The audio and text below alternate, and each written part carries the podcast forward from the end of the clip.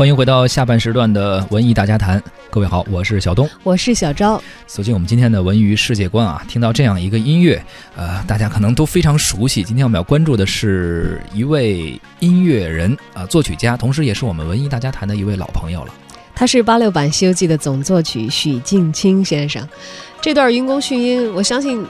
从它的前奏一出来，大家已经开始脑补是当年的经典版本的《西游记》开场的画面了啊！哎，上周末呢，大型文化情感节目《朗读者》以第一次为主题词，邀请到了多位嘉宾，与大家共同走进值得回味和感恩的第一次，而徐静清就是作为其中的嘉宾啊，在现场进行朗读的。二零一六年的十二月，这首伴随无数人成长的曲子呢，在人民大会堂里两度响起，拉开了作曲家许镜清二零一六《西游记》主题音乐会的大幕。一个人的一生呢，有很多难忘的第一次。对于许镜清先生来说，人生最深刻的第一次，莫过于举办音乐会了。这也是他辗转了三十年的心愿。这次，许镜清先生首次走上朗读者的舞台，与董卿讲述举办音乐会的九九八十一难。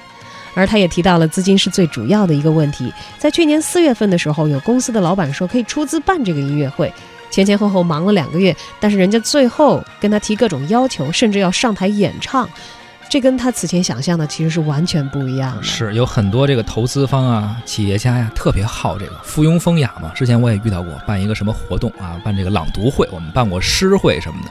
你说我们都投资你们了，我们这老板是不是能上去朗读首诗啊？我说这演员都是我们这个朗诵艺术家，中央台的播音主持艺术家，那不行，那你要不让我朗读的话，我们老板不能朗读的话，我们就不出钱了。确实会有这种问题。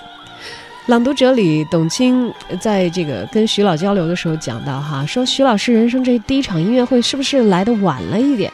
但是许镜清老先生说不晚。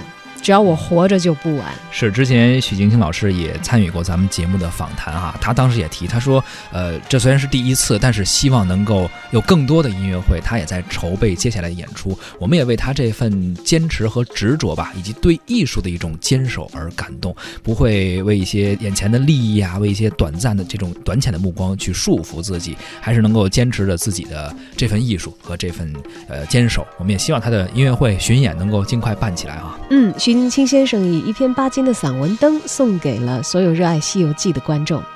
我的心常常在黑暗的海上漂浮，要不是有着灯光的指引，它有一天也会永沉海底。